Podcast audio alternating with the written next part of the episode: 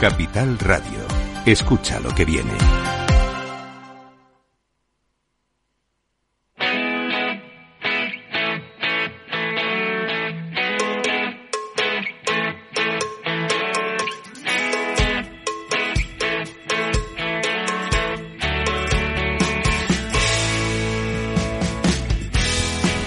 Lo principal en la vida es no tener miedo de ser humano. Aaron Carter. Este sábado, el cantante y actor estadounidense Aaron Carter fue encontrado en su casa ahogado en el interior de la bañera. Tenía tan solo 34 años y sufría problemas mentales. En su último vídeo, antes de morir, anunciaba, me iré, pero no será por mucho tiempo. Bueno, eh, aunque es una noticia triste, hoy lo vamos a pasar genial aquí en Rock and Talent. En Capital Radio, Rock and Talent, con Paloma Orozco.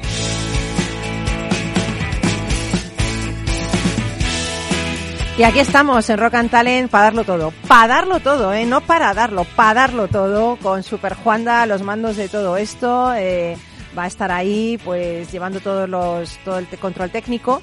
Y quería contaros una cosa. En 1956, eh, la madre de John Lennon compró por correo una guitarra acústica que le costó 5 libras y 10 chelines a su hijo, quien por aquel entonces vivía con su tía Mary. Bueno, pues a Mary no le gustaba nada que el pequeño eh, John Lennon dedicara gran parte de su tiempo a tocar la guitarra. Por eso siempre le recriminaba, la guitarra está bien como hobby, hijo mío, pero nunca te ganarás la vida con ella.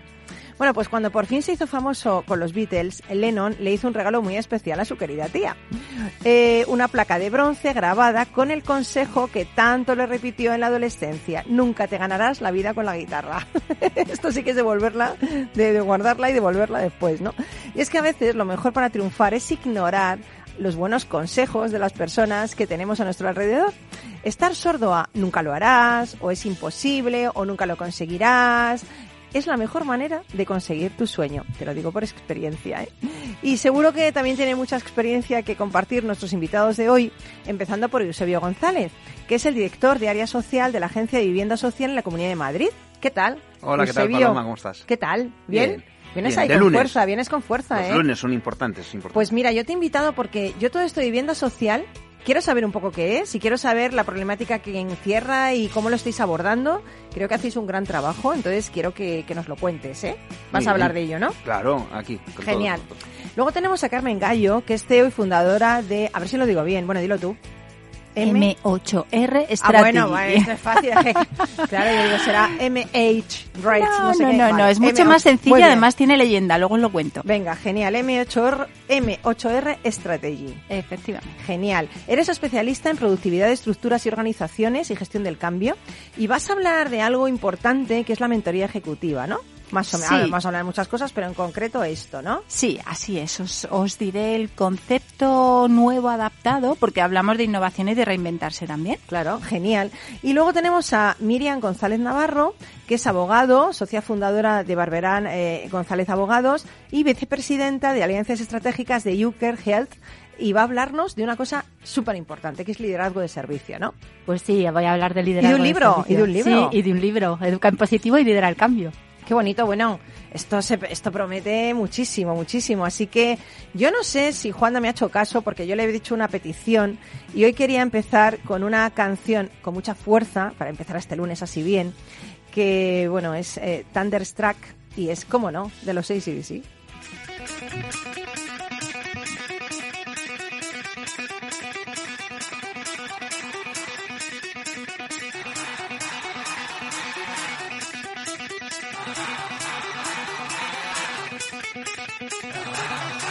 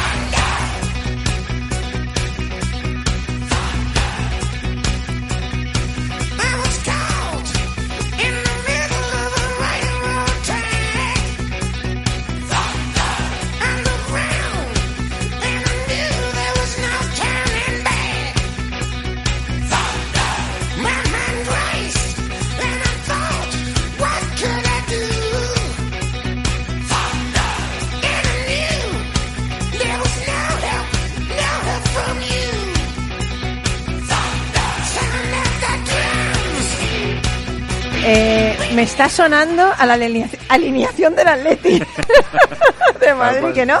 Tal cual, tal cual esta canción, Los Sufridores del Atleti, la escuchamos ¿Sí?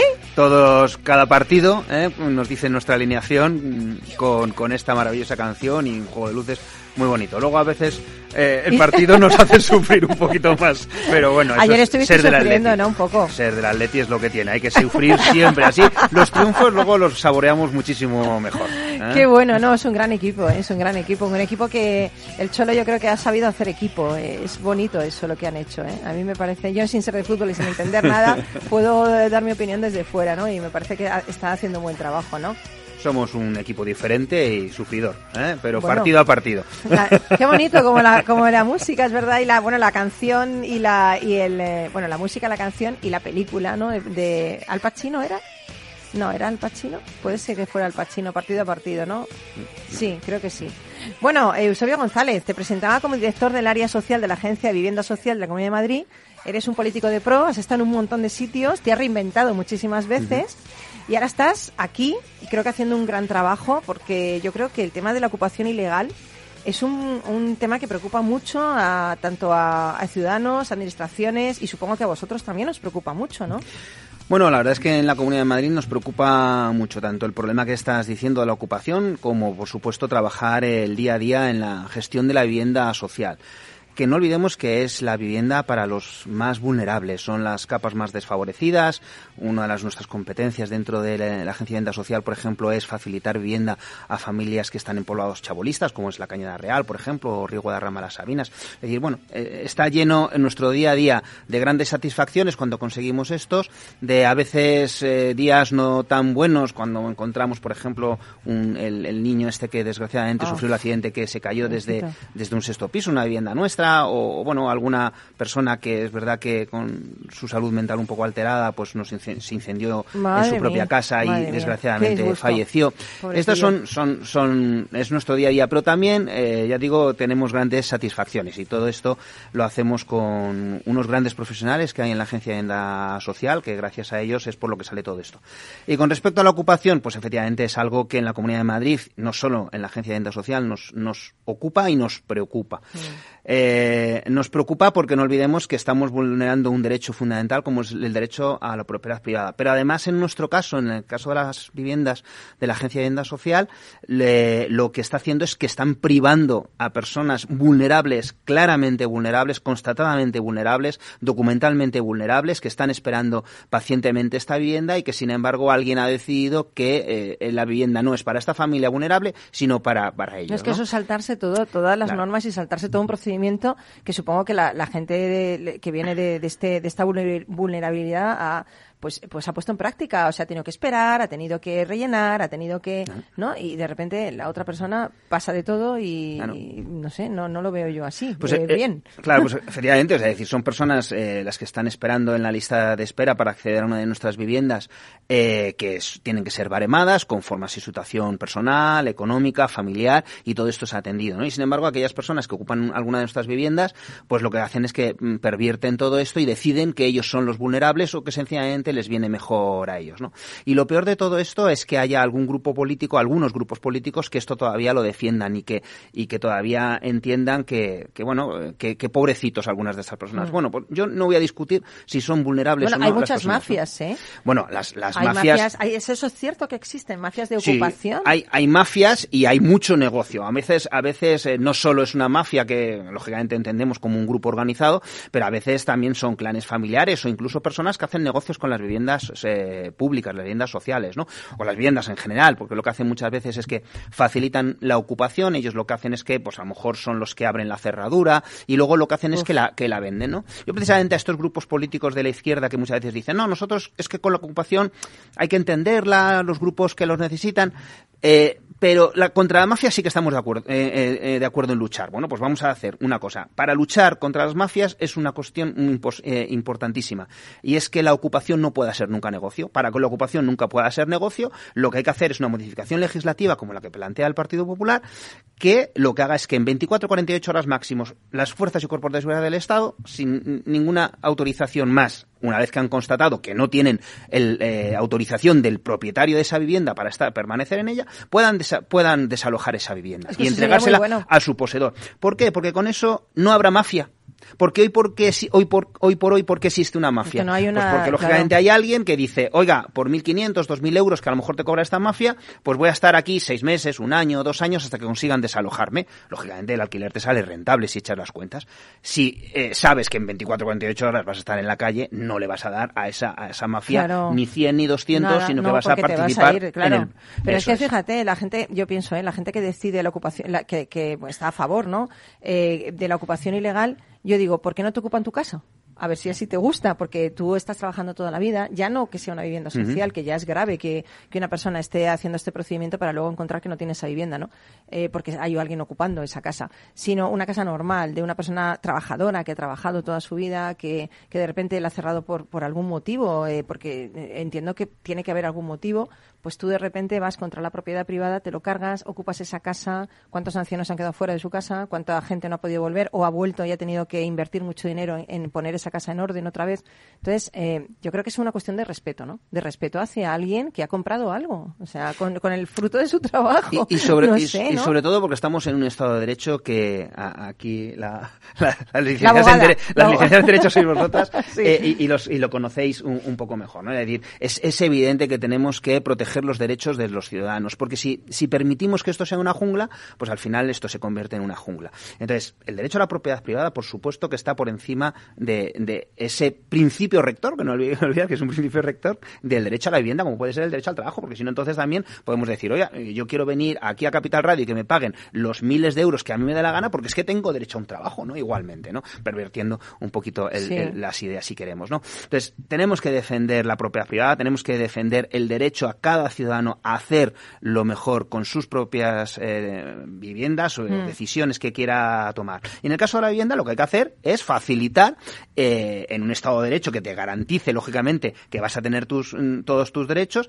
de, por ejemplo, percibir una renta adecuada a ello y que, lógicamente, hay unos incentivos fiscales para ello y que, lógicamente, no te, no te penalice. Eh, estábamos hablando antes, Miriam y yo, precisamente, otra situación que es la de los privados, como tú bien decías, muchas veces personas jubiladas que tienen, han tenido una, una vivienda eh, y, lo que hacen es que la complementan, eh, a veces también por herencia, en muchas ocasiones y que complementan sus, sus ingresos y necesitan esos ingresos y que sin embargo desgraciadamente cuando alguien se la ocupa o eh, la, la, inquiocupación, que es algo que no me corresponde a mí, pero que también existe eh, desgraciadamente en la sociedad, de gente que no te paga el alquiler eh, y que se queda allí y que echarles de esa vivienda eh, es muy costoso. Bueno, tenéis un proyecto que no sé si te has referido a la así de pasada, el proyecto 112 de antiocupación, ¿no? ¿En qué consiste? Sí, es, es un proyecto, es una oficina, bueno, ya no es un proyecto, es una oficina que está en, en marcha, la lidera la Consejería de Presidencia, aunque es verdad que desde la Agencia de Venta Social también colaboramos con ellos porque son inspectores nuestros los que han facilitado toda la formación de los operadores y también de, y también de los agentes de, de policía que puedan intervenir y son ellos los que han preparado los manuales, así que, bueno, muy agradecidos también a este, a este trabajo. Y lo que se hace desde esa oficina es precisamente eso, asesorar a los ciudadanos eh, cuáles son las herramientas que pueden tener para luchar contra la ocupación, ¿no? Desgraciadamente nos gustaría hacer algo más y es que además pudiésemos eh, nosotros mismos actuar eh, en estas situaciones, ¿no? Pero bueno, no, las competencias de la Comunidad de Madrid no nos permiten más que dar este asesoramiento, también muy importante, porque no todo el mundo conoce, lógicamente, cuáles son los derechos que tiene un ciudadano para defender su propiedad privada. Y en el caso, por ejemplo, eso sí, de que sea eh, víctima porque además eh, y tenga reconocida ese carácter porque presenta una denuncia por usurpación o por allanamiento, que son las dos figuras de ocupación que se pueden dar, eh, además se convierte en víctima y tendría derecho a víctima a un asesoramiento especial, incluso dependiendo de tu rango de ingresos tienes derecho a, como todos conocemos, a una, a una justicia gratuita que te permita defender tus, derechos, en en, los juzgados. ¿no? Pero también lo que hacemos es un trabajo muy importante de sensibilización hacia eh, los fuerzas y cuerpos de seguridad del Estado y también de las policías locales, dando ese asesoramiento para que también tengan esa tranquilidad de cuándo pueden y no pueden actuar en el caso de, desalojar con carácter inmediato a, a, un Pero, pero fíjate, yo, ahora que dices eso, yo, yo quiero romper una lanza a favor de todas estas fuerzas y cuerpos de seguridad del Estado que hacen una labor increíble, que son, son ciudadanos eh, del servicio público. O sea, realmente están eh, sirviendo en, el amplio sentido de la palabra, no de servilismo, sino de, dar un servicio a la gente, ¿no? Y a veces se les tacha un poco cuando yo veo en la televisión, ¿no? Pues claro, no es, no es bonito que, que, una persona que no tiene medios le echen de una casa, pero es que esa casa no es suya. También hay que ver la otra parte, ¿no? La otra parte es que la, la persona que es dueña de esa casa se queda sin su casa, ¿no? Para eso está el tema de la vivienda social. Yo acabas de hablar ahora del tema de, de Cañada Real, el reloj de los poblados chabolistas. Yo creo que tiene que ser muy gratificante de repente ver que una familia con niños pequeños o ancianos o gente que está en un, en un momento de vulnerabilidad importante, pues de repente accede a una vivienda, ¿no? ¿Cómo, ¿Cómo es ese momento en que entran y ven que tienen una casa, ¿no? Cuando he vivido siempre en un poblado, eso a ti te tiene que llenar de, de, como diría el reino de orgullo y satisfacción, ¿no? Porque eso es muy bonito, el tema de, poder hacer algo y, que esta gente tenga esa, ese, esa vivienda, ¿no? Claro, yo, yo la verdad es que he tenido... ¿Has vivido momentos de esos? Pues mira, yo la verdad es que Paloma sí, porque me ha tenido la oportunidad en estos seis años que ya llevo con esta responsabilidad de conocer, como decía antes, lo bueno y lo malo. Una de las primeras cosas que hice, nada más ser nombrado, precisamente me, me fui a Cañada. Cogimos, me fui con unos trabajadores sociales y fuimos a recorrer Cañada. Quería conocer Cañada, ¿no? Y bueno, la verdad es que vimos algunas situaciones y ves algunas situaciones bastante tristes y dramáticas. Cuando tú que has conocido esas situaciones de cómo se vive allí, ves eh, eh, luego, sin embargo, el participas en la entrega de la mm. vivienda nueva y, sobre todo esos, esos niños que se iluminan los, los, ojos y, ver, y ver su, su, nueva habitación y bueno, pues ven que efectivamente eh, comienza para ellos una nueva vida, ¿no? Porque mm. eh, eh, lógicamente la vivienda ahí no solo es, y para nosotros es lo, que muchas veces decimos de la Agencia de Vivienda Social, no es solo facilitar la vivienda, porque luego además hacemos un trabajo con ellos de intervención social para incluirles en la bien en la comunidad, para que no esos prejuicios que a veces puede ocurrir, de que bueno, es que viene de un pueblo chabolista, a ver quién va a venir, va a venir un delincuente, pues no, no, son familias muchas veces de ellos, trabajadores que, no han tenido las oportunidades que algunos hemos, hemos tenido. ¿no? Y la verdad es que, bueno, todo ese trabajo, además les, les acompañamos incluso a veces en procesos de eh, inserción laboral. Bueno, yo creo que se hace desde la Agencia de Venta Social, los profesionales que hay, los trabajadores educadores sociales, hacen un trabajo maravilloso. Desde luego. Y, Otro colectivo que mi, admiración, ¿eh? Yo creo que sí, o sea, yo creo que son gente muy implicada y es la suerte que tenemos en la Agencia de Venta Social. No solo esos trabajadores, eh, los inspectores que también tienen que hacer la desagradable labor a veces de, tener que desalojar a alguien, todo el personal administrativo que está completamente comprometido día a día. que, no son malas personas, son gente que está haciendo lo que le marca la ley, o sea, es que no son malas personas. Yo creo que tenemos grandes trabajadores públicos ahí al servicio y podemos estar todos muy orgullosos del gran trabajo que hacen. La verdad que sí. Oye, ¿y alguna anécdota en ese momento de cuando tú, bueno, sé que hay, hay un proceso, no sé cómo es el proceso para el tema de la vivienda social. Supongo mm. que hay que reunir una serie de requisitos, no llegar a un mínimo de, de dinero, ¿no? ¿Cómo, cómo es? Y, y, cuéntanos alguna anécdota que tenga que ver con, con el final de ese proceso, ¿no? Bueno, pues eh, el, el, proceso efectivamente no es un proceso sencillo porque además es un proceso que primero tiene parte de una firma de un convenio entre la administración local donde está ese poblado chabolista y la Comunidad de Madrid, porque al final la Agencia de Venta Social somos un instrumento a disposición de los ayuntamientos para eh, eliminar esos poblados eh, chabolistas, ¿no? Y entonces, bueno, pasa por eso, Ahí hay una serie de requisitos que hay que hacer de antigüedad en el, en el poblado chabolista. Por ejemplo, en Cañada Real la antigüedad tiene que ser anterior al año 31, al 31 de diciembre de 2011 porque es la fecha en la que eh, se inicia eh, el camino de Cañada Real para evitar, lógicamente, el efecto llamada y que alguien bueno, se haya sentado hace poco y, ahora quiera eh, exigir una vivienda, por supuesto los ingresos, no tener otra propiedad en el resto de, España. ¿no? La gran mayoría eh, lo cumplen con la salvedad del tema de la antigüedad en el, en el poblado, que algunos lo que hacen es que se asientan con posterioridad. Una vez que eh, lo que hacemos es que ya cumplen todos los requisitos, tenemos que encontrar la vivienda para ellos. Y tenemos que encontrar la vivienda para ellos, no solo que lógicamente se adapte a sus necesidades de unidad familiar, pues si son lógicamente eh, cinco personas, pues necesitan una, una, vivienda de al menos tres dormitorios, o, si son menos, o si por ejemplo hay alguna discapacidad eh, motora que, con baremo mm, positivo de movilidad que requiera que por tanto no haya barreras o que haya un ascensor que también te permita el acceso, pues lógicamente esto hay que tenerlo en cuenta cuenta, algunas patologías muy concretas de enfermedades que tienen que ser tratadas en algún centro eh, médico específico y que entonces que la vivienda esté lo más cercano posible. Y luego tenemos también en cuenta eh, eh, las circunstancias que muchas veces sucede en la población gitana y eso es todo los contrarios, ¿no? o estas normas que tienen entre ellos muchas veces que se establecen de, bueno, pues por cosas que a lo mejor no hicieron ellos, pero hicieron algún familiar suyo en el pasado, pues no pueden cruzar, por ejemplo, del río Manzanares. De, ¿Qué dices? Sí, claro, efectivamente tienen una serie de límites. También lo tenéis en cuenta eso. Sí, lo tenemos con carácter previo, porque lógicamente es algo es algo no escrito y entonces, hombre, eh, eh, intentamos... Me parece bonito que lo tengáis en cuenta. Sí, se, tiene, se, tiene en cuenta con carácter previo, como decía Paloma, porque luego, por ejemplo, a veces nos encontramos, porque también la picaresca existe, ¿no? Cuando luego cuando están en la vivienda, a lo mejor no les ha gustado el entorno, el barrio, o por alguna circunstancia y quieren cambiarse, y no es que tengo contrarios. No, bueno, entonces en ese momento no, porque no, hay, la tradición no, la sigo mucho. no hay constatación de ninguna forma. Pero sí la tenemos en cuenta con anterioridad. Lógicamente hay que intentar que, que aquello sea un éxito, ¿no? Eh, incluso todo el realojo eh, entra eh, desde el momento en que tenemos que comprar la vivienda. Compramos vivienda diseminada, eh, donde solo compramos una vivienda en ese bloque y en las colindantes tampoco pueda haberlo, para que precisamente la integración pueda funcionar. ¿no? Totalmente, claro. Porque que no sea que no sea un poblado dentro de un poblado. Claro, eso es. eso es algo que precisamente desde Europa, por ejemplo, nos ha tocado he tenido el honor de participar en algunas en algunas conferencias de la Comisión Europea, porque están muy interesados en el procedimiento que seguimos primero en Madrid, que luego nos lo han seguido el resto de las comunidades y luego, eh, y por tanto en España. ¿no? El resto de, Europa están muy interesados porque en el pasado, hace ya muchos años también en España y en Madrid lo hacíamos, pues cogíamos a un pueblo chabolista y los llevábamos todos a un Tal mismo cual, sí. Esto al final lo que hace es que conviertes al pueblo chabolista en, en, altura y no consigues la, la plena integración. Ejemplos máximos tenemos, por ejemplo, en Francia con Saint Denis, es uno de los ejemplos donde efectivamente Francia agrupó allí a, una parte muy desfavorecida de la sociedad. y, no puede ser eso, sí, eh, exactamente. ¿Y alguna anécdota? Estaba intentando pensar sobre... Seguro que has tenido un montón, ¿eh? Tenemos un minutito. Esto no es para ponerte presión, que también. no, pero bueno, pero yo, yo creo que sobre todo, más, que anécdota, es un poco eso, la, el, el, ver la, sobre todo los, los pequeños, ¿no?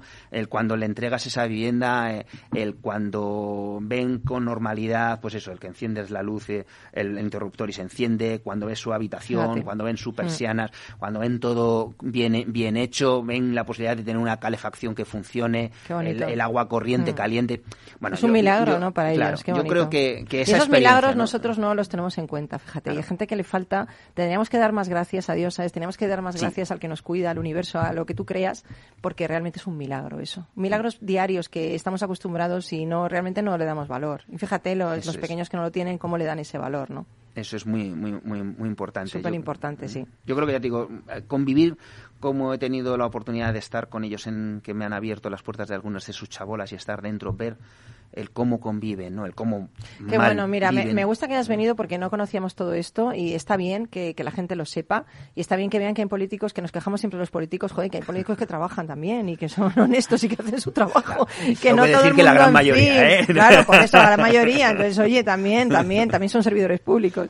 Bueno, sigues con nosotros, ¿no? No te vayas, que ahora vienen dos supermujeres, ¿eh? Hay que escucharlas. Bueno, Woman Power, a esas ¿eh? grandes mujeres, que alguna conozco de antes, ¿eh? Y puedo afirmarlo con rotundidad. A, Carmen pues seguro que también. Pues nada, paramos nada, 30 segundos y volvemos aquí en Rock and Talent. No te vayas.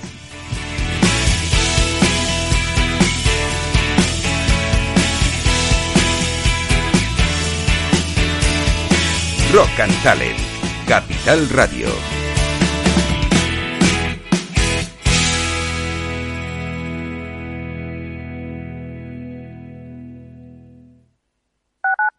Capital Radio. Gráficas Naciones. Más de 50 años de experiencia en el sector de las artes gráficas. Apostamos por la última tecnología tanto en impresión offset como en digital y gran formato. Realizamos todo tipo de impresión. Tarjetas de visita, folletos, libros, vinilos, decoración y montaje de stands. Más información en el 91 629 2145 o en gráficasnaciones.es. Esto te estás perdiendo si no escuchas a Rocío Arbiza en Mercado Abierto. Eduardo Martínez, cofundador de la FinTech Tokio. El mercado africano también está creciendo muchísimo. Hay que tener en cuenta que tanto el mercado asiático, africano y latinoamericano es un mercado donde hay más penetración de móviles que de banca, por lo cual eh, propuestas digitales que puedas tener en el móvil son muy eficientes para ese tipo de mercados. Mercado Abierto con Rocío Arbiza.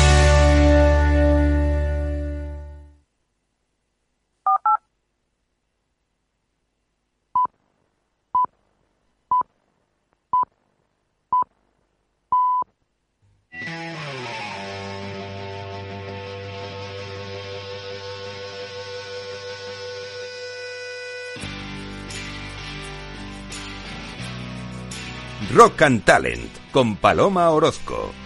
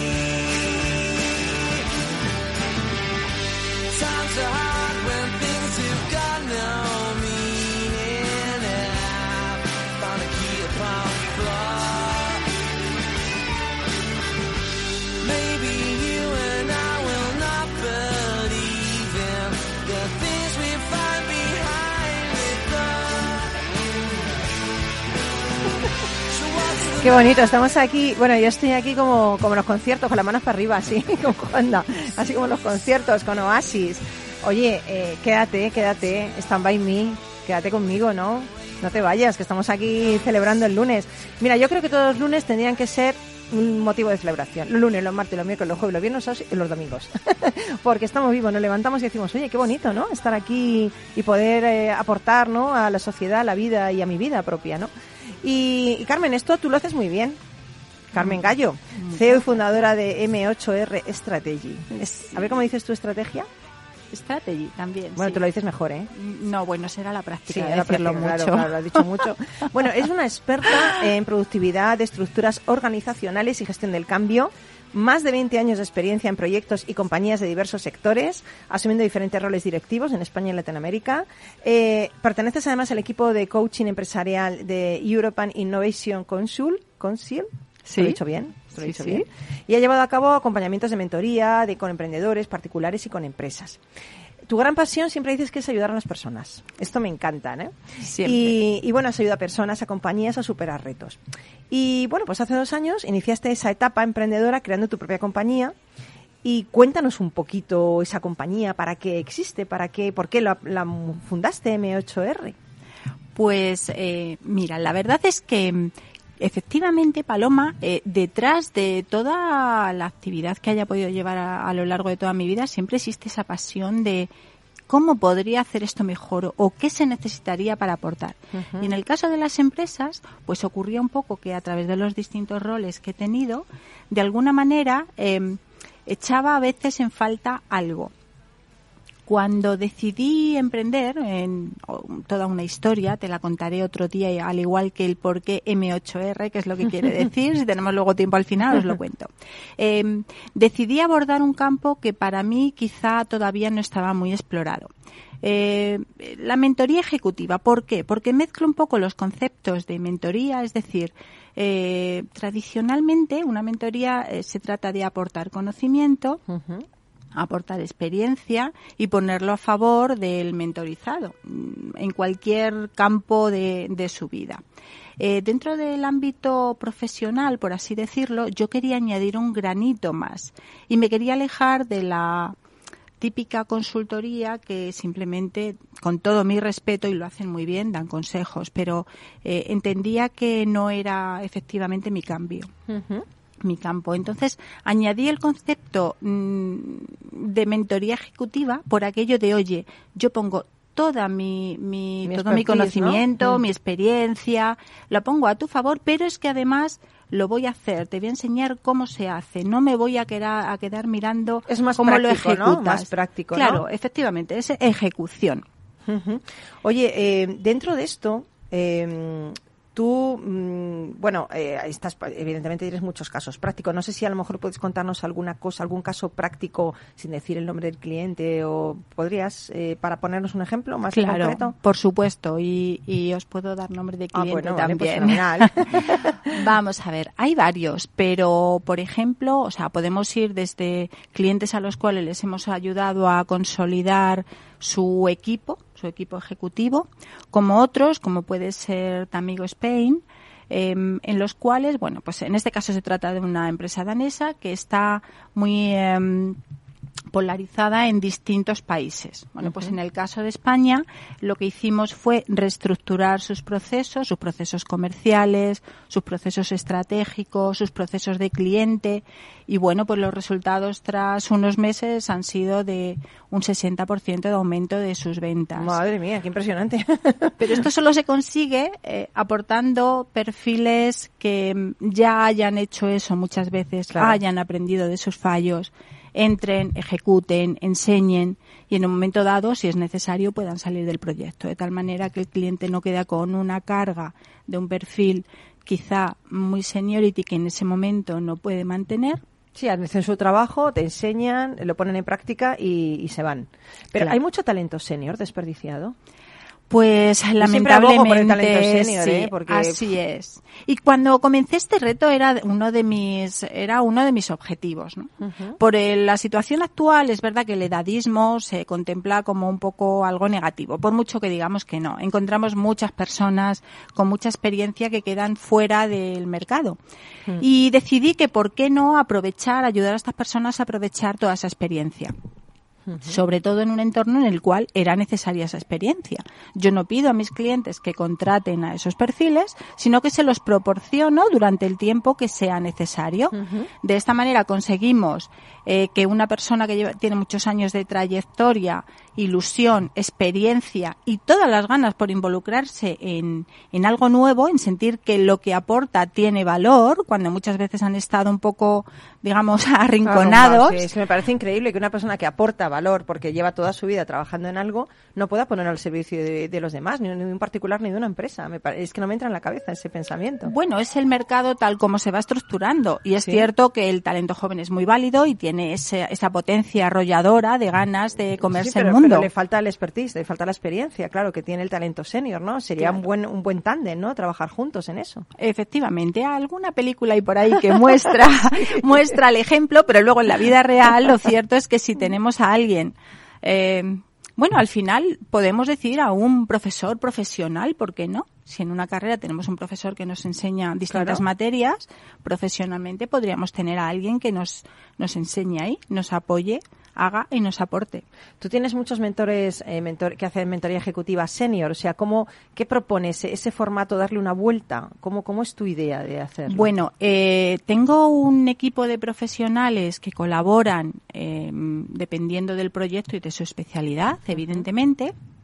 Y si en un momento dado, en un cliente, en un proyecto, se detecta una necesidad para la cual en ese momento no tengo especialista, se busca. Se hace un intenso proceso de selección en el cual se encuentra la persona idónea para llevarla a cabo. Qué bueno. Entonces, bueno, de alguna manera conseguí aunar mis ideales de voy a ayudar al mundo eh, Desde luego. desde varios puntos de vista. Y una cosa, ¿alguna anécdota en ese camino? Eh, hoy estoy que me contéis algo personal. Fíjate, le pregunto a Eusebio, te pregunto te preguntaría a ti. Bueno, Miriam, tú ya tienes más tiempo para pensar. Pero, bueno, pero ¿alguna anécdota en alguna empresa con algún mentor? Pues eh, te podría te podría contar muchas. Eh, quizá como anécdota eh, voy a buscar una más personal y va a ser lo que te mencionaba al principio, el por qué M8R, ¿Ah, sí? que Me suena quedado como con ganas muy- de saberlo, ¿eh? Claro, bueno, además es que creo que puede servir como anécdota y, y es algo en lo que se involucran mucho también las personas que trabajan con nosotros. Eh, M8R surgió cuando yo iba conduciendo un día por eh, camino por la costa, camino de Málaga para tomar un ave. Bueno, bueno, es que ahí se te ocurre todo, claro. A mí no se me Sí, ocurre saliendo de sí, aquí. Sí, sí. Bueno, siete de la mañana, con lo cual Ah, ahí bueno, ya. sí, ahí la fin. idea ya un poquito Pero más. de repente me iba rondando por la cabeza la idea de. ¿Por qué? O sea, ¿qué podría hacer? ¿Por qué podría hacerlo? ¿Cómo lo llamaría? ¿Cómo lo enfoco? Y en ese momento, os aseguro que me vino una idea que fue, ¿qué razones tengo para hacerlo? Y se me ocurrió que tenía ocho razones. Toma ya. Esas ocho, ocho ni menos. razones- Madre, A las 7 de la mañana, ocho razones. Yo me cuesta encontrar una. ocho razones que tienen nombre. Entonces, eh, bueno, mis ocho razones son las siglas de M8R y es lo que cuando... No, no, a mí dime las razones. Bueno, son razones, es- tienen nombres de personas. Ah, qué bonito, Eh, qué bonito. ¿qué qué quiero, bonito. ¿Qué quiero dejar? ¿no? ¿Qué quiero transmitir? eh, Espera, espera. ¿A, a quién me gustaría A, aportar? a ver si hay alguna P por ahí. No, sobre Paloma no hay por ahí, una persona. Esto me parece Bueno, muy mal, Carmen. Vamos a No cambiarlo a cuenta. M9R y me- será la versión 2. 3, 2, 1, vamos para allá. Qué bonito, qué bonito, qué bonito. Muchas gracias por compartir la historia. Una Gracias bella a historia. vosotros, y gracias me ha a entrado una vosotros. envidia de ir por ahí, por la costa de Malagueña. Me ha entrado una envidia que yo no sé si poder seguir ahora con el programa con ánimo. Es un buen sitio para inspirarse. Yo te invito cuando bueno, quieras. to- ya te veo, ya te veo. Bueno, pues mil gracias, mil gracias, Carmen, por acompañarte y siempre por aportar y por tu sonrisa y por y por esas ocho razones que ahí te las guardas, van a ser nueve de en adelante y aportar a la gente. Bueno, pues seguimos aquí en Rock and Talent y ahí está, esta, esta me encanta. Espera, es que esta voy a prepararme porque quiero cantarla y quiero bailarla. Es esta, ¿no? Me vas a poner, me vas a me, va, me va- voy a cantar y a bailar. Me dice, y voy a hacer las dos cosas, voy a hacer las dos cosas, pero voy a saltar, sobre todo voy a saltar con Van Halen.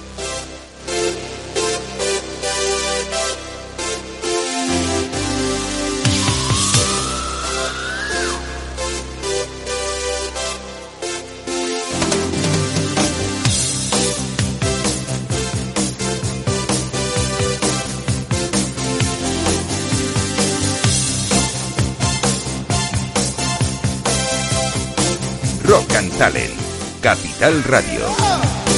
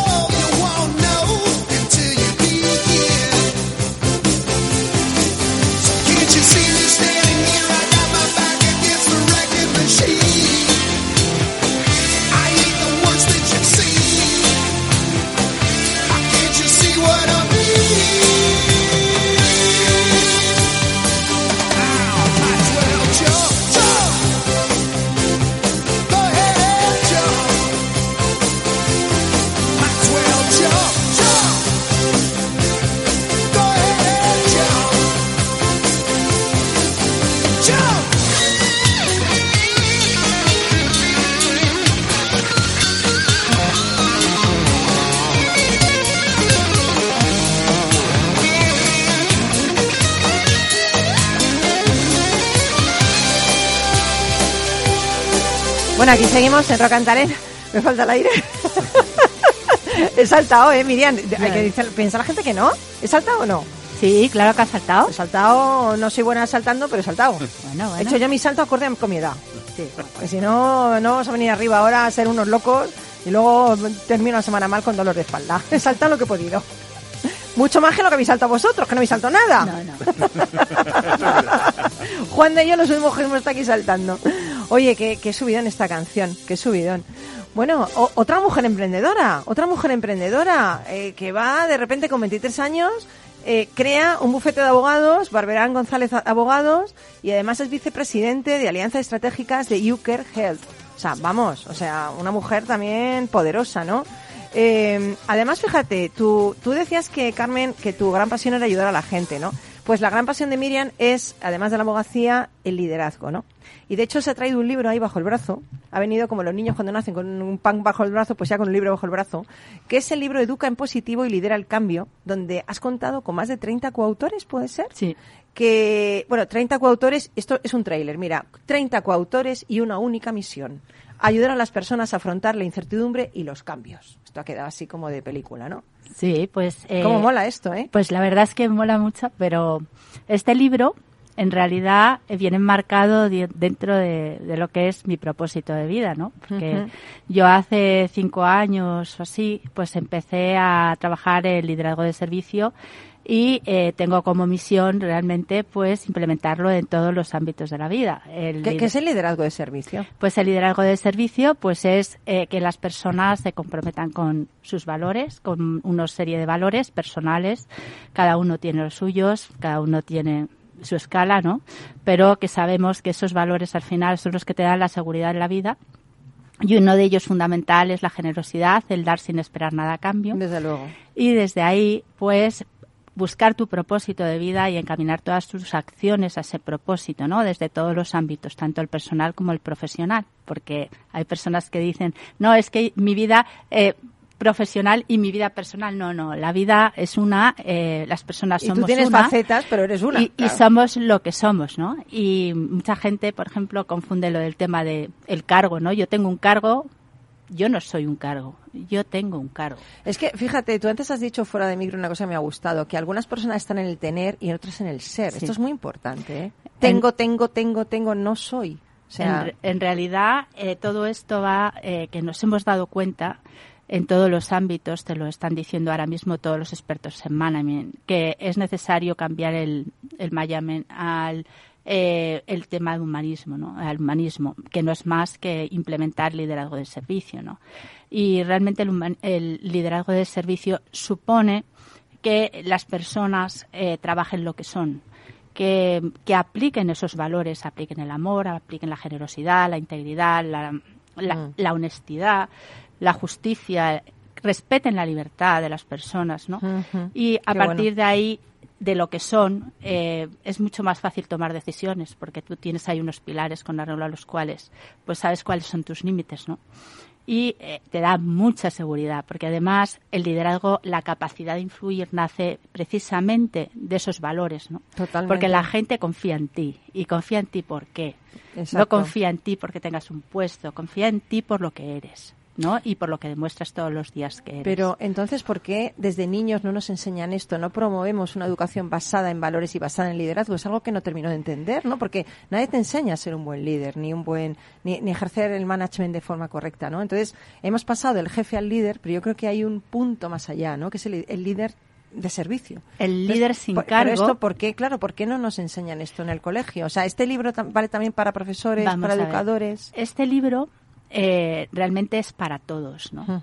Eh, este libro tiene un propósito, no es un libro para vender con carácter general. Tiene un propósito, que es el cambio, ¿no? El cambio desde eh, una educación basada en el tener, tener una carrera, tener un trabajo que ganes una pasta, Un tener coche, un coche, todo eso. Es pasar de esa visión, ¿no? Eh, de toda tu vida en- alineada con eso, a que realmente lo que vale es trabajar lo que eres y a partir de ahí construir lo que vas a ser, eh, desempeñar ese puesto que, en- en- que vas a buscar, donde tú puedas cumplir con tu propósito de vida, ¿no? Y es alinear eso. Eh, el problema que ha habido con la educación fundamentalmente es que han dejado de entrar personas con vocación. Eh, porque todos conocemos profesores que, que querían realmente a los alumnos y son los que realmente consiguen, influyen, con ese cariño, sí, con es ese verdad, amor a sus verdad, niños, consiguen eh, eh, esa confianza, esa autoridad y que los niños aprendan realmente con ellos y se acuerden toda la vida de ellos. Mm. ¿no? eso es lo que queremos poner en valor, que necesitamos volver ahí.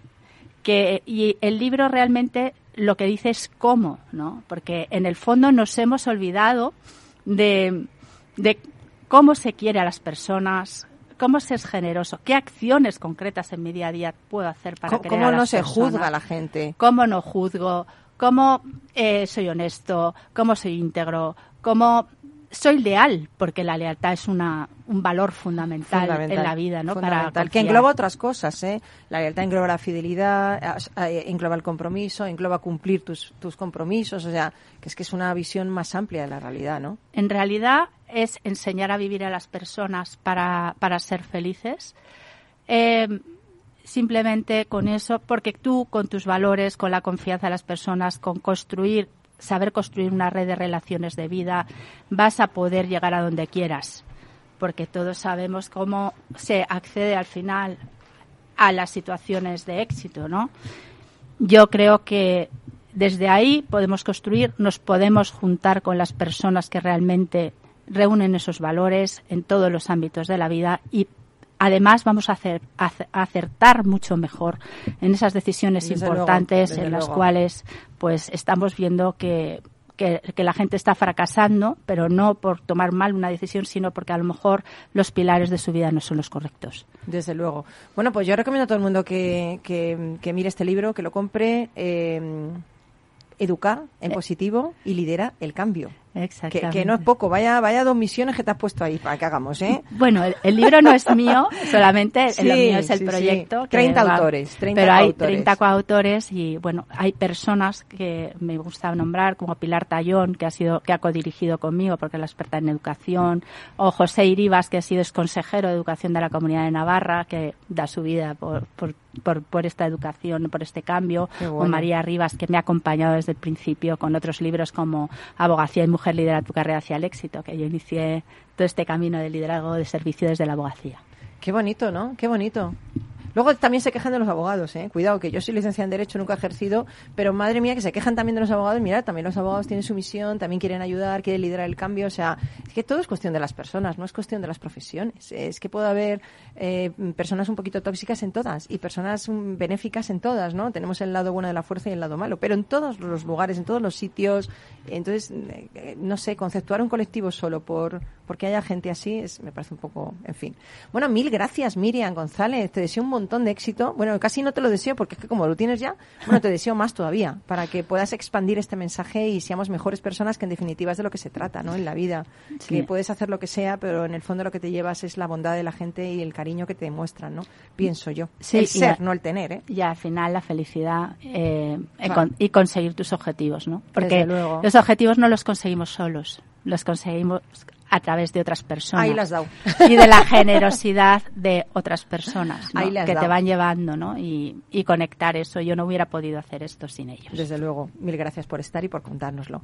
Y ahora os quiero poner una canción de mi, de mi adolescencia. Yo supongo que la de todos. Es, fue la primera canción que yo aprendí a tocar a la guitarra y lo que dice es tan bonito. Y os quiero contar una historia, zen, como siempre, claro, yo zen, eh, que tiene que ver con, con, algo muy bonito con esta canción de fondo, ¿no? Es eh, una canción que dice que solo somos polvo en el viento, ¿no? Dust in the wind.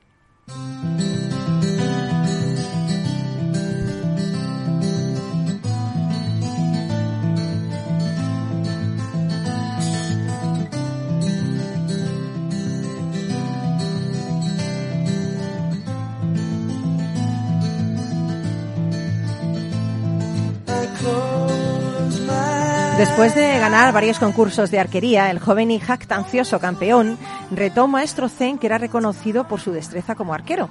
El joven demostró una notable técnica cuando le dio al ojo de un lejano toro en el primer intento y luego partió esa flecha con el segundo tiro. Ahí está, le dijo al viejo, a ver si puedes igualar esto. Bueno, inmutable, el maestro no desenfundó su arco, pero invitó al joven arquero a que lo siguiera hacia la montaña. Curioso sobre sus intenciones, el campeón lo siguió hacia lo alto de la montaña hasta que llegaron a un profundo abismo atravesado por un frágil y tembloroso tronco. Parado con calma en medio del inestable y peligroso tronco, el viejo eligió como blanco un lejano árbol, desenfundó su flecha y disparó un tiro limpio y directo. Ahora es tu turno, dijo mientras volvía a tierra firme. Contemplando con terror el abismo, el joven no se atrevió ni siquiera a subirse al tronco y menos disparar la flecha.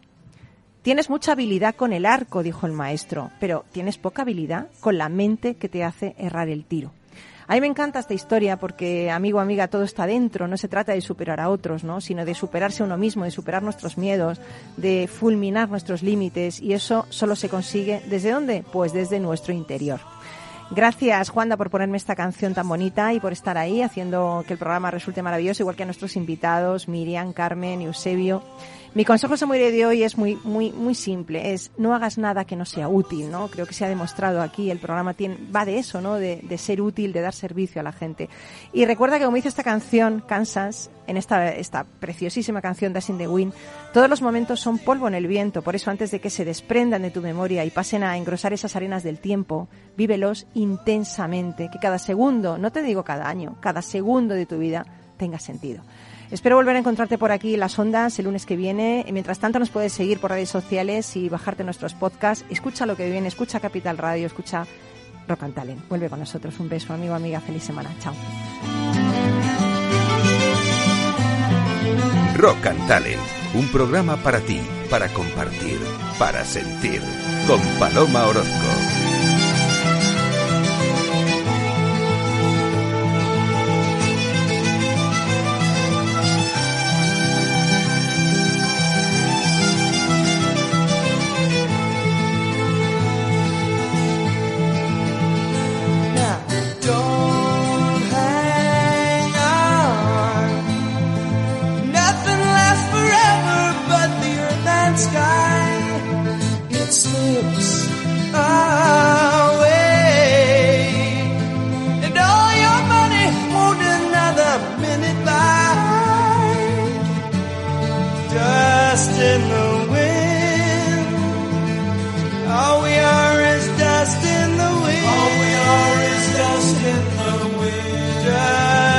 In the wind. Everything is dust in the wind.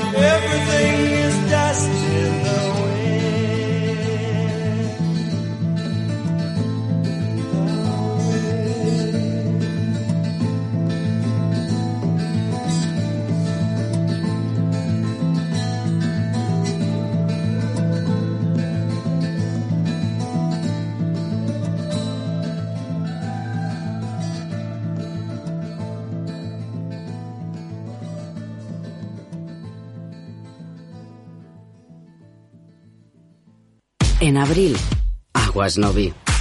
El cambio climático lo ha cambiado todo y los riesgos son más y más imprevistos, como las sequías o el pedrisco. Por eso necesitas un buen seguro agrario. Contrata tu seguro de herbáceos, ahora con 10 puntos porcentuales más de subvención. Agroseguro, trabaja sobre seguro.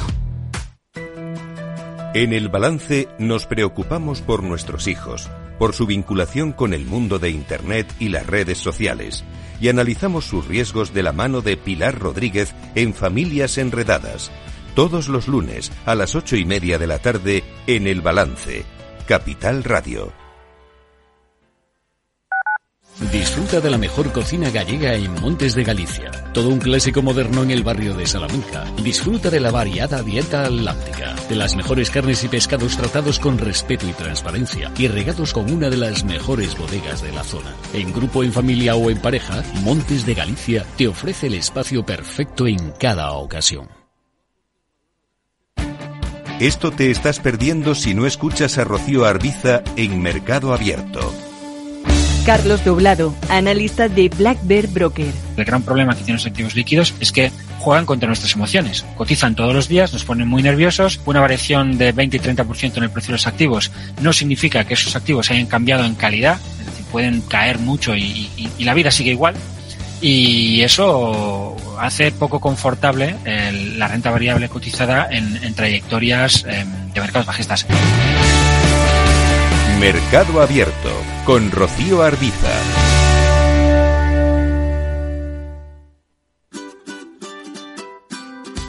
Mesa y Descanso es el programa donde Mar Romero te acerca cada fin de semana los mejores productos, te invita a disfrutar de los buenos vinos de cada denominación de origen y a conocer restaurantes y lugares de ocio con un encanto especial. Mesa y Descanso, los domingos a las 13 horas, aquí en Capital Radio.